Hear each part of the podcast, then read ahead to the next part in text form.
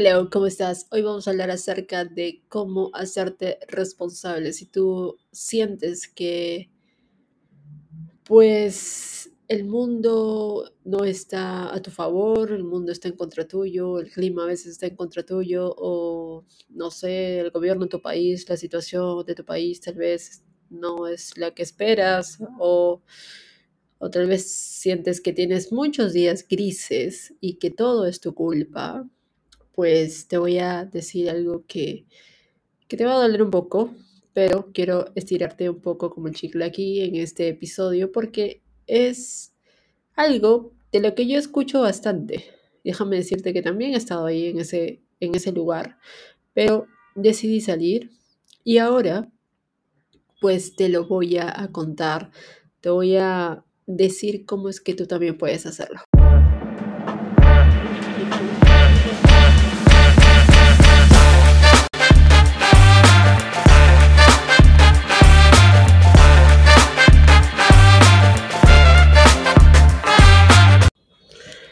Pues bien, aquí leí un blog, un artículo que me pareció bastante interesante acerca de la responsabilidad. Y es que cuando pasan cosas, eventos trascendentales en nuestras vidas, solemos pues echarle la culpa a todo nuestro entorno, pero menos hacernos responsables nosotros mismos, ¿ok? Y este fin de semana lo, lo aprendí de Brian Tracy también. Hay una triada muy bonita que dice que lo primero, el primer punto de la- del triángulo que tú vas a dibujar, imagínate un triángulo, es que te hagas responsable de ti mismo, ¿ok? El segundo punto es que definas tus metas. Y el tercer punto que va a conectar al triángulo es el aprendizaje continuo. Pero antes de eso, te voy a preguntar, ¿qué significa para ti asumir la responsabilidad de tus acciones? ¿Ok? Un breve contexto que leí pues dice que significa tomar conciencia del compromiso de aquello que uno hace consigo mismo en asumir las consecuencias de esos hechos, sea una respuesta positiva, sea una respuesta negativa. Y esto va a implicar pues ser dueño y sentirse dueño y señor del resultado, ¿ok? Entonces, lo que tú debes hacer es cómo puedes ser responsable de tus actos. Pues el punto número uno que yo te diría es que te busques una introspección, comienza por una mirada interna hacia ti. El segundo punto es que no culpes a los demás, no culpes a los demás acerca de tus errores, no culpes a los demás acerca de eh, por qué no te salieron bien las cosas el día, el día que pasó, el día anterior, ¿ok? Hay un tercer punto que es bastante importante y que veo que mucha gente practica, de verdad. Y yo te diría que dejes de hacerlo si, si es tu caso. No malinterpretes o supongas. Hay un libro que yo leí de los cuatro acuerdos y uno de, uno de los acuerdos que me quedó súper grabado es pues no asumir las cosas, ¿ok? Muchas personas se inventan historias, se crean un, buena, un buen cuento de, de hadas a veces, de verdad, y no se toman la, pues, no se toman el tiempo de hacer las preguntas adecuadas, ¿ok? Entonces, ese tercer punto yo te diría que lo tomes en consideración, no malinterpretes o supongas. El cuarto punto que te digo que parece importante también, es importante que tomes decisiones y aceptes las consecuencias de tus actos, ¿ok? Nadie va a venir a rescatarte, nadie va a venir a rescatarte. Y eso es algo que tú debes tener bastante claro, ¿ok? Bastante claro. Si tú te fuiste, emigraste a otro país y de pronto, pues, le estás echando la culpa al clima, le estás echando la culpa al gobierno, no sé, a las fuerzas, a la edad, a qué sé yo, a llenarte de excusas, pues déjame decirte que eso no te va a llevar a ningún lado, porque simplemente estás haciéndole caso a los paradigmas y a los mismos programas mentales que ya vienes teniendo. Entonces, yo te diría aquí que tomes decisiones y aceptes las consecuencias, ya sean positivas o negativas. El quinto punto que considero importante es que cumplas con tus compromisos. Si dices que vas a hacer una tarea de tu emprendimiento digital, pues la haces y no te paras de la silla hasta que la acabes, ¿ok? Eso significa que te hiciste responsable.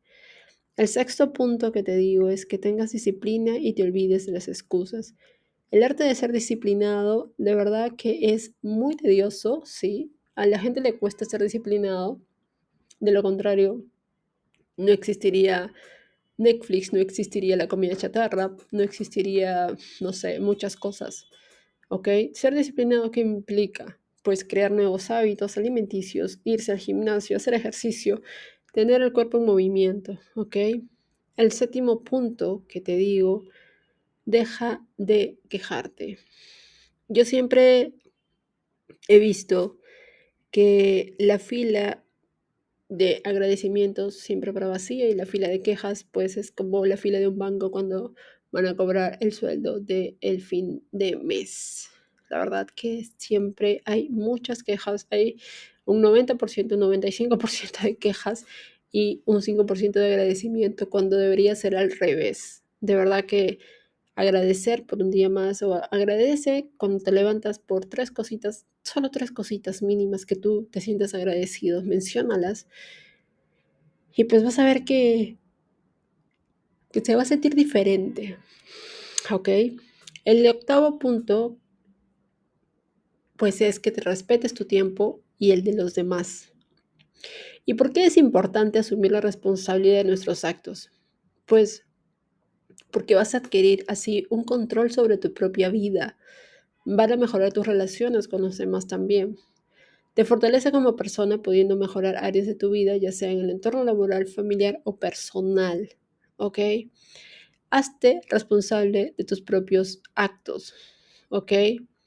Entonces, ¿qué significa hacerse cargo de uno mismo? Pues hacerse cargo de uno mismo es dejar de esperar que alguien llegue para organizar tus prioridades, para que te haga la tareita, ¿ok? Decirme qué pasos debo seguir o me ofrezca oportunidades para empezar a ser la propietaria de mi vida. Tú eres la directora, el director de tu propia vida y tú tienes que hacerte cargo, ¿ok? Tienes que invertir en ti, tienes que capacitarte, tienes que salir de zona de confort, tienes que salir a buscar lo que necesitas, tienes que arriesgarte, tienes que equivocarte y tienes que volverlo a intentar. Es así como funciona. ¿Ok? ¿Cómo puedes ser responsable de ti mismo? Pues haciéndolo lo antes posible. No dejes pasar el tiempo, no esperes tanto, no esperes que otros lo hagan por ti. En realidad tienes que ser honesto, pues en cada momento, en cada circunstancia contigo mismo y con los demás. Acepta y aprende de tus errores. Es muy importante. Muchas personas se quedan aquí, la verdad, estancadas porque se equivocaron y ya no quieren pasar por el dolor de la equivocación y asocian equivocación con dolor, cuando la equivocación siempre te va a hacer más resiliente, te va a hacer más fuerte y te va a expandir el contexto, ¿ok? No hay nada perfecto ni hay nada resuelto, ¿ok? Entonces tú tienes que impulsarte en tu vida, ¿ok? Tienes que hacerte responsable. Entonces, otro punto, por ejemplo, cuando, somos nosotros responsables, pues cuando nos comprometemos a hacer una tarea y decimos, es, voy a terminar esa tarea y no te paras de la silla hasta que acabes esa tarea, porque ese es tu emprendimiento digital, si bien es cierto, tal vez tú no le prestes importancia a tu emprendimiento digital, pero déjame decirte que es muy importante para tu desarrollo personal, ¿ok? Tienes que aprender a ser más proactivo, tienes que decidir y aprender a decidir y equivocarte también, ¿ok? Entonces, tú tienes que, pues, darte la vida que mereces y cómo lo vas a hacer, siendo responsable, decidiendo hacerlo, decidiendo serlo, ¿ok? Decidiendo hacer las tareas y decidiendo ser responsable, haciéndote responsable de tus propios actos, ¿ok? Entonces, esos puntos son bastante específicos, bastante claros y espero que te haya llegado. Espero que lo hayas puesto y lo pongas en práctica.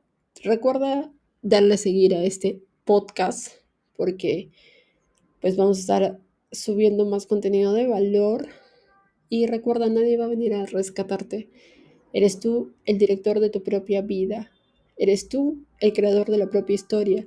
Eres tú quien tiene el papel, quien tiene el lápiz para escribir la mejor historia de tu vida. Y eres tú también el responsable de tu vida. Espero que te haya gustado. Recuerda dar las cinco estrellitas y darle a seguir a este podcast. Nos estamos escuchando.